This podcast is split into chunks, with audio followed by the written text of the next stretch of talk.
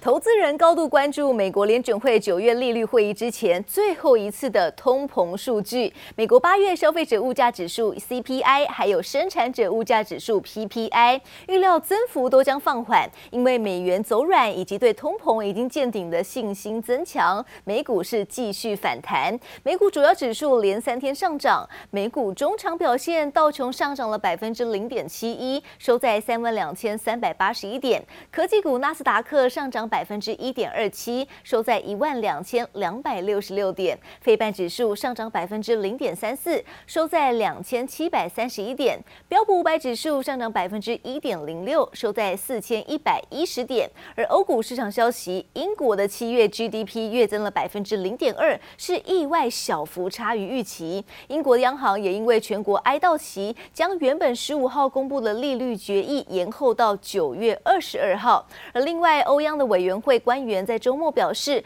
如果有必要，将会进一步升息。欧股延续上周的涨势，开高走高，零售类股领涨大盘，银行股也连续第三个交易日上涨。德法股市收红，欧股中场表现，德国股市上涨百分之二点四，收在一万三千四百零二点；法国股市上涨百分之一点九五，收在六千三百三十三点。拜登政府持续阻挠中国的半导体发展，以及在下个月就会扩大对中国禁令。十四纳米以下的半导体设备是不得出口中国的。而这一次的限制将会锁定用在 AI 运算还有晶片制造设备的半导体。美国商务部就以信件通知了三家企业，包含科磊、科林研发以及应用材料，使用相关晶片的戴尔、惠普这些电脑大厂可能也会受到影响。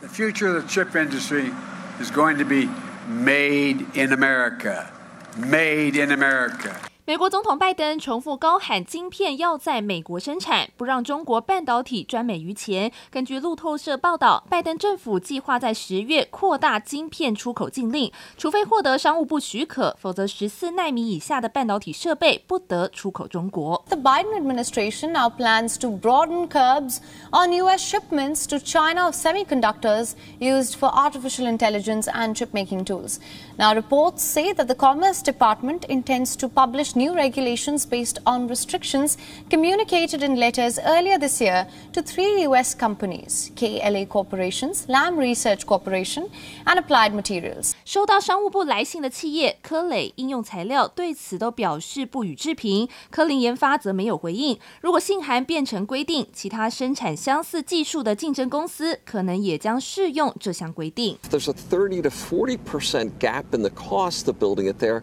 What we build here must be competitive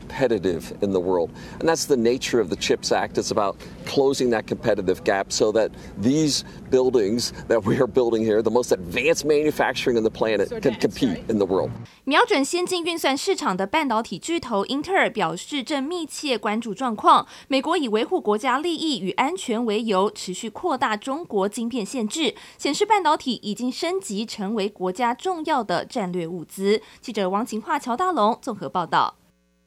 三星集团旗下的三星显示，今年中退出了 LCD 面板制造，之后就申报把旗下的好几千项大尺寸的 LCD 面板专利是全部让给了中国的 TCL 集团旗下的面板大厂华星光电。而这个举动显示，三星的力挺入厂恐怕会挤压到台厂的供应链。而台股在九号的中秋。廉价休市，美股三大指数当天净扬，友达在美国的交易股票却是逆势重挫了百分之四点一，因此周一开盘，尽管大盘大涨了两百多点，友达只有在平盘附近震荡。踢出足球，准备射门，流畅的刷新率，还有立体的 3D 音效，TCL 的电视稳居北美市占率第一，现在又增添新战力。就在三星集团旗下的三星显示退出 LCD 面板制造之后，已经申报将旗下的几千项大尺寸 LCD 面板专利全数让给中国 TCL 集团旗下面板大厂华星光电。It just means that they will now be buying those panels from TCL. More than likely, TCL now has the ability to manufacture TCL branded televisions using Samsung's technology. 面板近期市况疲弱，三星又力挺华星光，除了打压中国另一大面板厂京东方之外，台湾面板双虎群创、友达面临三星外购订单恐怕被压缩，以及华星光电借着专利优势抢占市场等多重压力。不过专家认为，三星应该还是会倾向于分散布局。其实中国的 LCD 面板的全球市占已超过六成以上，如果它在持续的增加对中国的这个哦。的下单的话，那未来会不会他的所有的客户都集中在中国？那对三星来讲，可能也是一个风险。友达群创的电视面板生产比重逐渐减少，也渴望降低冲击。日后还得观察华星光电坐拥三星显示的 LCD 庞大专利库，是否压缩台湾面板双虎的供货空间。记者史方宇、严连凯台北采访报道。中秋连假后的第一个交易日，台股一开盘就大涨超过两百点，在台积电的带动下，指数攻上了一万四千八百点，中场大涨两百二十四点，收在一万四千八百零七点，技术线型出现了倒状反转的味道，而专家分析可以再多观察几天，如果多头气势能够延续，反转的讯号才有望确立。而国发会主委龚明鑫就说，台积电今年的表现比市场预期还要好，身为股东与有荣焉。每年从台积电收到的股息大约是一百多亿元，会用在其他的投资项目。台股一开盘就大涨超过两百点，指数站稳一万四千八百点整数关卡。台积电成为领头羊，盘中一度大涨十五元，涨幅超过百分之三。中场上涨十一点五元，收在四百八十六点五块钱，也带动电子股齐力攻坚。红海、大力光与联电涨幅百分之一到百分之二。运输类股齐扬，航运股中阳明、万海大涨百分之三到百分之四。航空双雄长荣航与华航也收在盘上。加权指数中场。大涨两百二十四点，收在一万四千八百零七点。iPhone 十四 Pro 跟 Pro Max 呢，都是采用台积电 A 十六的 CPU 制程。那它目前的这个规划，第一批三千四百万只应该出货是蛮顺利的了。好，那年底其实也有九千万只这样子的一个预期，所以在整个台积电营收也不错状况下呢，那带动整个电子股往上走。台积电营收缴出亮眼成绩单，也带动股价上扬。身为大股东的国发会表示与有荣焉，而是否逢低再加码，国发会也做出最新回应。台积电哈，可能股价哈有一点点回落哈，是不是要呃趁低档的部分哈？整个国发基金现在握有这个台积电已经大概呃百分之六点多了哈，所以这个股份已经蛮高，而且我们从它的这个。每一年的股息大概也可以收到一百多亿，我们会持续来做一些投资。秋节后的台股多头重涨兵符，除了受到美股周五四大指数齐扬、周线中指连三黑的激励，受到苹果新机预购热络的带动，与八月业绩加持，都让台股中平盖股的股价表现有撑。而第一金投顾董事长陈一光点出，其他像是新能源汽车、网通、低轨道卫星等基建类股也有望成为后续盘面焦点。而台股摆脱空军侵袭，多头力道增强，十二号跳空上涨一根。跟红 K 棒技术线型也出现倒状反转的讯号，季线现在一万四千九百点，月线在一万五千点，所以这种攻过去的话，目前看起来就会形成一个倒转倒状反反转的这样一个形态。对于整个底部上来看，九月份的一万四千三百九十七点就会形成短底，那这个地方上涨空间就有机会五百到一千点。那我觉得月线就有机会收红。专家点出，九月股市下跌几率高达八成，但十月仅剩三成左右，年底上涨几率较高。往后除了关注周二美国八月 CPI 数据公布，市场对于联准会升息利空也逐渐钝化，都有利于台股后市的表现。记者周田丽、林秋强台北综合报道。上市柜八月的营收公布，上市公司三点三五兆元，而上柜公司有两千三百一十七亿元，合计三点五兆元，是月增了百分之零点九，年增百分之六点九，是史上的第八强，历年最佳八月的营收数字。而累计前八月的营收二十八点二兆元，是年增百分之九点九。根据台新投顾的统计，八月营收创新高的家数有一百一十五家，包含了台积电、联电、华通、创意世新 KY 等等。而相较于七月的九十九家，八月创新高的家数又回到了百位数。前五高的公司依序是鸿海、台积电、广达、和硕、人保，而其中鸿海的累计已经达到了三点八四兆元。台积电则是一点四三兆元。法人表示，由于库存调整加上去年的基期高，九月的营收动能恐怕会下滑。但是在七八月都创下了历年同期最佳之下，不过第三季的营收还是有机会是创新高。带您看到的是海运业了，海运业下半年的景气杂音不断，过去因为疫情而造成的塞港潮也逐渐缓解。随着需求下滑，野村综合研究所就统计，目前在美西的塞该船数量只剩下巅峰期的十分之一，美中航线的运费大跌百分之二十三，创下最大的跌幅。对此，杨明董事长郑振茂就表示，塞港的情况还是存在，准点率还是不到五成，后续还有三大变数有待观察。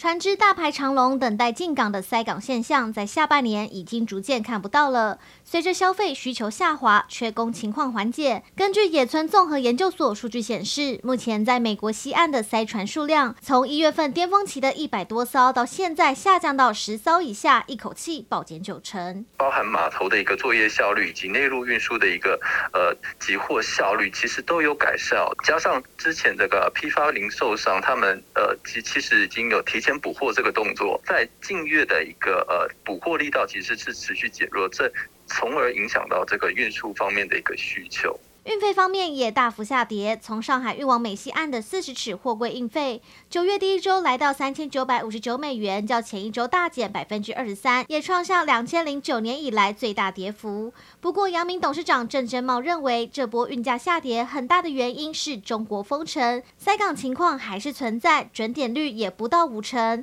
欧洲也因为疫情、旱灾等因素，亚洲传奇也受到影响。未来下半年，呃，整个。呃，美国消费者的支出，认为就是说，在这一波的这个库存修正之后，应该还是可以。审慎乐观来看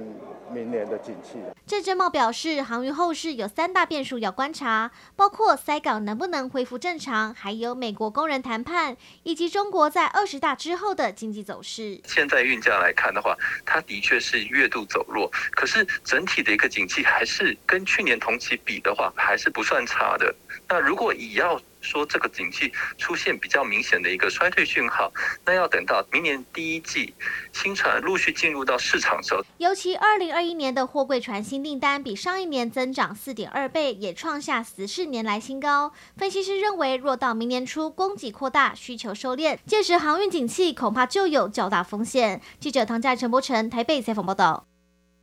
随着缺料的状况改善，台达电指出，电动车的产品出货增加，六月业务已经净损平，而看好下半年的电动车业务发展，有信心是比去年成长三到四成。全球风控龙头日月光投控八月的营收达到了六百三十八点零七亿元，受惠封测产能利用率是维持高档，八月的营收是一举改写历史新高。台达电公布八月营收三百五十一点八二亿元，月增百分之三，年增百分之三十六，再创单月历史新高。伺服器电源、电动车及被动元件订单畅旺，以及 AI 需求回温，加上缺料问题疏解，台达电执行长郑平表示，目前材料价格及供应趋于稳定，预计下半年可望较上半年成长，今年将维持双位数成长。